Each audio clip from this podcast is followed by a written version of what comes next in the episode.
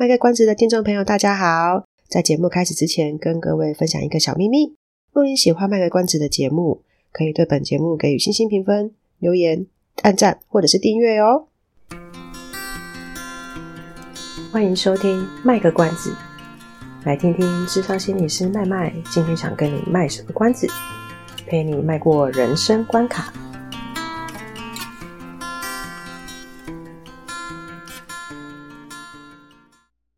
各位听众朋友，大家好，我是麦麦，欢迎收听《卖个关子》。这一集的主题要来聊一聊粗暴的善意。原本这个内容呢，会想要放在之前有提过说那个你的正义不是你的正义里面，呃，后来发现这题目实在太大了，我现在还没有办法想出说到底要怎么把这个架构弄清楚，很有系统的讲出来。正好，因为最近又看到一些事情，心里就想说，那不然就把你的正义不是你的正义变成一个系列。其实，在那个 YouTube 频道呢，麦麦是有把每一集的内容再把它归类到不同的主题里面。所以，如果是用 YouTube 听的朋友呢，可能就会知道说，呃，我有把它做一个播放清单。可是这个呃，麦麦用的是 First Story 录的。在 First Story 上面，我还没有做那个清单呢，呃，所以如果是用 First Story 听的朋友呢，可能就会发现，呃，就是它就是每一集每一集的内容，但是它没有呃比较系统性的，就是哦同一个主题的节目可能有哪些。啊，现在讲一讲的话，就会想说啊，不然就接下来的那个中秋连假或者是双十连假。来整理一下 First Story 上面的播放清单。YouTube 那边的话，就是如果听众朋友你们有想要听说，哎，某一个主题可能慢慢把它归类在哪哪哪一个主题里面，然后可能有还有那个主题底下还有哪一些其他的节目的话，可以先到 YouTube 频道去听。可是呢，YouTube 是后来慢慢才想说，另外把它放上去的，所以在最节目一开始跟阿猫主持的那些节目呢，就还没有，不是还没有，可能之后也很难做这个计划，就没有放到 YouTube 上面啊。所以如果是新新的听众朋友的话呢，呃，可能可以先试先试试看去听那个 YouTube 频道，就可以比较有看到麦麦怎么去分类那个主题。那如果是从节目一开始就一直听的始终的听众朋友的话呢，呃，之后之后慢慢会再抽时间在 First Story 那边把这个播放清单弄出来。然后，如果你们有想要回顾，或是觉得诶有哪几题好像漏掉了，就可以再用那个去回头去听。啊，总之呢，慢慢就会做做一个你的正义不是你的正义的这个系列。以前的节目会不会放进来？也许有可能，不知道。那我可能会从现在之后开始分呐、啊。嘿啊，觉得那个你的争议不是你的争议，那个这麦麦心中想的那个架构太大了，所以想一想，还不如把它变成一个系列好了。好，今天这个粗暴的善意呢，我个人就是觉得它也是属于你的正义，不是你的正义里面的。为什么呢？呃。我我其实看到的那个例子，我不是很想直接讲出来，因为虽虽然我觉得我看到那个例子的双方当事人不太可能会是我的听众，可是因为嗯，我不太希望说这件事情讲出来让别人觉得说我好像来评论他们做得好或不好，所以我就改变了一下。哦，改变很大，还不是改变一下。总之，我用另外一个形式讲出来好了。粗暴的善意其实。这个这个，我用这个词讲，应该还蛮容易看得出来。就是那个东西其实原本是善意，可是他啊，有在我们那个白话讲，就是叫做好心做坏事啊。就是原本他是出于善意，然后想要去帮助人，或者是呃表达一个亲切或什么的，但就是显得有点粗糙。那可是我用的主题是粗暴。就是他那个善意其实是有一点点的不小心过头，然后是会让别人造成困扰的。如果只是粗糙的话也就算了，就是顶多就是诶没有很贴心，但是这个粗暴可能就是会在某一些情况之下让对方听起来是不太舒服的。那我就举一个例子，等一下这个例子不是我实际上遇到，但是就是我把它改，我我用一个我自己编造一个东西，然后想要来表达这个主题。但如同我之前的节目说的，我喜欢把那个例子讲得很夸张，这样的话就会比较让人家觉得很深，印象深刻。我们这么说好了，有一天这个小强、小强跟小明都是很常被出现拿来用的角色嘛，哈。有一天这个小强呢，他啊，不要说小强好了啦，有一天这个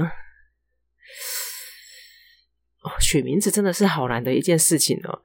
还是用小强好了。有一天，小强呢，他可能就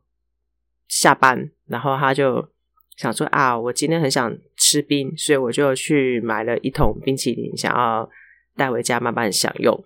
那买完之后呢，在路上走着走着，突然看到有一个小孩子在那边哭，哭得很难过。那小强他其实平常就热心助人嘛，所以他就看到小孩子在那边哭，旁边又没有大人，这个小孩子可能大概就三岁四岁，所以他就想说啊，去问一下，关心一下这孩子怎么了，然后就去问这小朋友说啊，你怎么哭啦？巴拉巴拉巴拉巴拉，然后小孩子可能就边哭边说哦，我要妈妈，我要妈妈，没办法哄啊。那小强就想说啊，反正我手上有冰淇淋，所以呢，不如来给。这个小朋友吃冰淇淋，因为应该没有小朋友吃到冰会不开心的吧？大家吃的应该都觉得很很很快乐这样，所以他就很大方的呢，就把这个刚买的冰淇淋呢，就跟他说啊，小朋友你不要哭，哥哥在这边陪你等妈妈，或是等下带你去找妈妈。那你先吃这个冰淇淋，这是哥哥刚刚买的哦。啊，然后这么巧呢，小强刚好身上又有汤匙，所以就。呃，让这个小朋友就挖来吃，结果没有想到呢，小朋友呢挖了一口之后呢，就有一个身影就出现了啊，原来是小朋友的妈妈。然后小朋友妈妈就想好奇呀、啊，就说：“哎，你怎么会去吃陌生人的东西？”这样，那小强就解释啊，没有啦，没有啦，就是我刚刚看到这小朋友在哭，然后我刚好又有手上有冰淇淋，想说哄哄小朋友开心嘛，那就分给他吃这样。那本来这个妈妈呢，想要感谢小强，结果一看到那个小强手上拿的冰淇淋呢，竟然是花生口味的。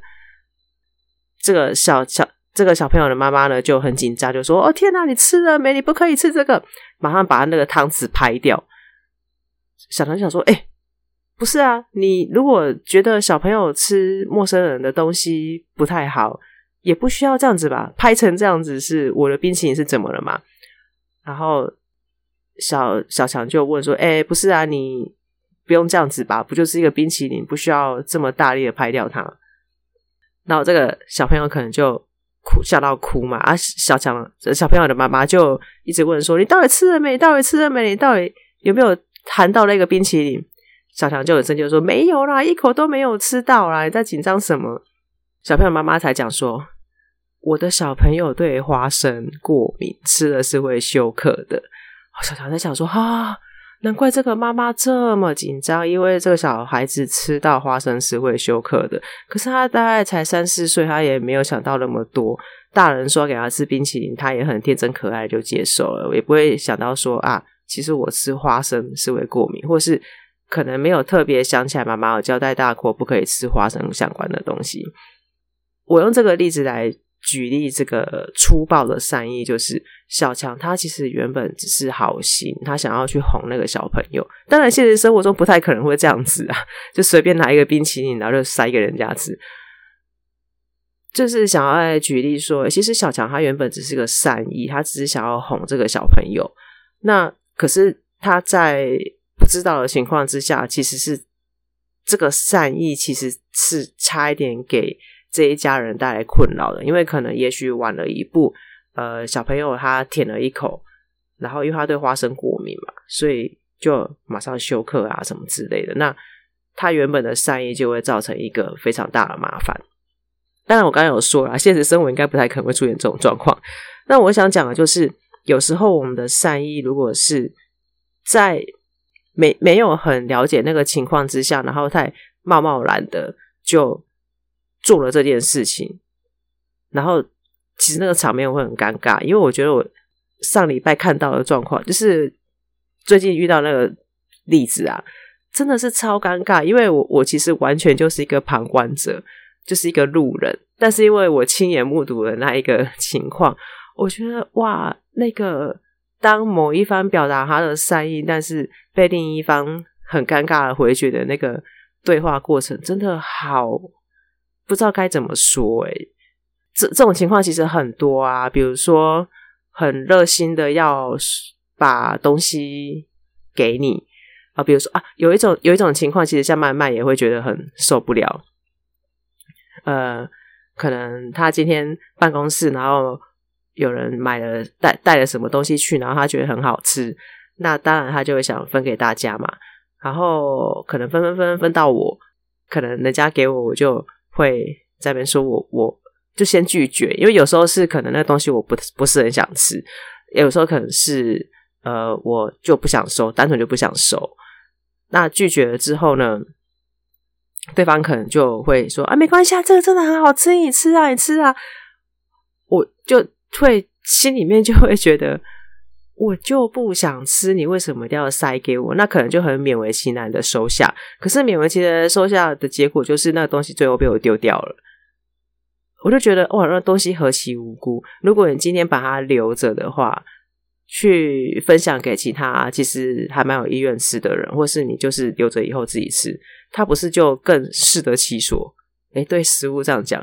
适得其所，对他就是那个对那个食物来讲，他就更适得其所，他就是被喜欢吃它的人吃掉。可是就是被我这种就不喜欢吃，比如说他给我吃什么番薯啊，或者是什么黑豆啊，或者是什么那种很健康的什么秋葵啊。苦瓜啊，我就不想吃咩，我管你就是弄得多好吃，我就是不想试啊。他硬塞给我，我就只能丢掉啊，不然怎么办？就就我觉得就这种善意就是很很粗暴，就是呃，好像我我给了你一定要接受哦，又或者是呃，有时候那个过年过节啊，大家就会互相送送那个礼物嘛，呃，比如说端午节送粽子啊，中秋节送柚子啊。呃，然后过年送什么？送红包我不会推啦，送红包越多越好。呃，或是啊，可是过年有时候就是会给一些什么糖果什么的，就这一类的。啊，可能就跟他说，哦，我们家粽子一大堆，我们家柚子一大堆，但对方就说，啊，没有没有，这个没关系，你拿去拿去，就好像不理你说你家里面其实冰箱冰不下，或者是已经东西吃不完了之类的，就硬要塞给你。啊，带回去之后怎么办？我也是只能想办法再塞给别人，或者是就一个陷害一个这样子。我我觉得像这种就是一种很粗暴的善意，他其实出发点都是好意，就是跟你分享一个他觉得很不错、很有用的方法之类的。可是可能当不知道对方的情况，甚至是当对方已经讲明了他的情况，说他就是没有办法接受，然后还要硬塞给人家要接，要要别人。答应。那、我觉得个人最最尴尬就是，比如说有有有有几种就是那种立场很不同嘛，比如说那个什么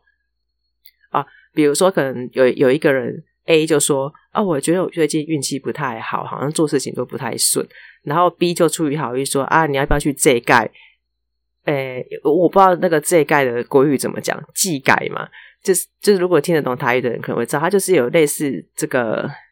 改改运的意思啊，透过一个传统的一个民俗宗宗传统宗教的一个方式，去让自己这个稍微改运，叫台语叫这改的一个方其中一个方法。那 B 可能就是好心嘛，他就说啊，你要不要去这盖这样？啊，你就就开始教他怎么做，怎么做，怎么做。然后 A 就很尴尬，可能就跟他讲说，哦，不好意思，我我我是基督教或天主教了，就不是不是。就是跟你的宗教是不一样的，像这种我也会觉得尴尬到爆。就是，哎、哦，好哦，就如果是熟的人也就算了，可是如果是不熟的人，就今天可能 A 跟 B 根本就是一个路人的状态，然后 A 只是在跟人家讲说啊，我今天我觉得我最近运气不是很好，结果 B 就跟他说：“哎，要不要去这一盖？”然后 A 就想说：“哎，一关你什么事啊？二我的宗教立场又不一样。”这种粗暴的善意，其实我觉得蛮蛮常发生的。那我其实也没有在国外长时间生活过，所以我不晓其他国家的情况怎么样。可是我我自己觉得，我从小到大生活的环境很常发生这种事。所以听到这边，我相信可能听众朋友都会知道，说为什么我要把它放在你的正义不是你的正义的那个系列里面的。就有时候我们会觉得我们是一个出于好意，或是出于善意，或是出出发点是好的做这件事情，但是往往没有想到说你的毒药可能呃不，你的鸡腿可能是别人的毒药。然后做出去之后呢，有一些人其实还不错啦，他就会觉得说啊不好意思，我没有先理解你的状态。比如说小强可能马上就。就说啊，不好意思，我我不知道原来你的小朋友对花生过敏，是我没有先搞清楚，不好意思。或者像刚刚那个路人 B，他可能就说啊，不好意思，我没有先理解你的宗教立场，他可能就默默就啊，抱歉。但有些人就会很奇怪，就很执着，他可能就会觉得说啊，我就是东西种植就给你吃，你就不要，你为什么不要吃？你就塞到冰箱里面去，然后多就塞到那个。把它冻起来啊！你以后还是可以吃啊，对不对？干嘛要放弃这个美味？或者是硬要说，我就跟你讲，你不要坚守你的宗教立场，你就去这盖一下，你不要那么 T T 什么的。就是有些人他就会这样子，那这种情况就真的会造成一种粗暴的善意，好像你好像一种我今天释出善意，你就一定要接受的那种感觉。那其实这种好意就它就会变了形，不是那么单纯的善意了。那这是要说是什么样的心理学心态？呃，是什么样的心理上的一个心态，或者是什么心理学的模式来解释吗？嗯，我暂时没有想到这些，但是但是在实务现场真的看到蛮多这种情况的。我们衍生来讲的话，很多小孩就是作为小孩这个角色的个案，他们可能来谈就会觉得就会来诉说。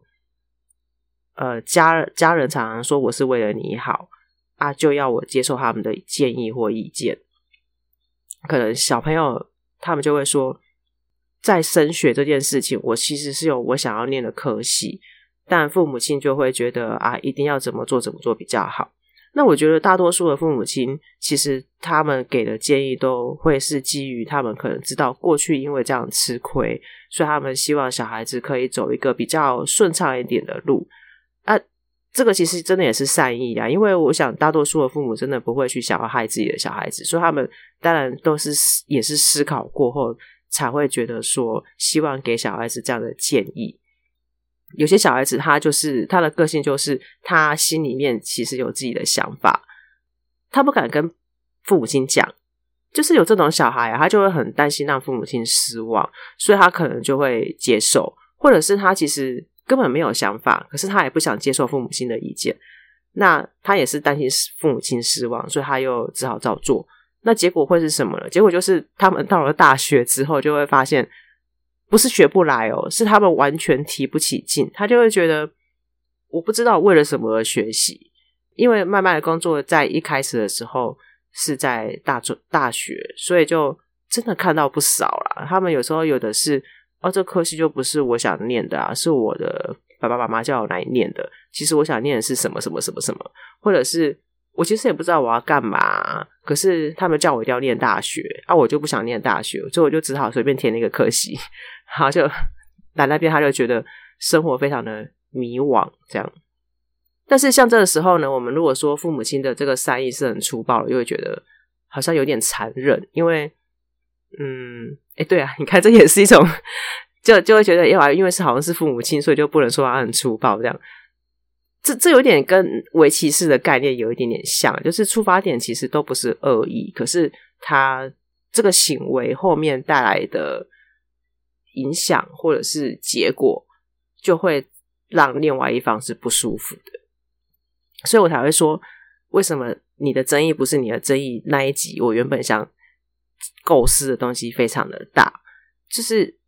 他生活上会遇到的情况太多太多了。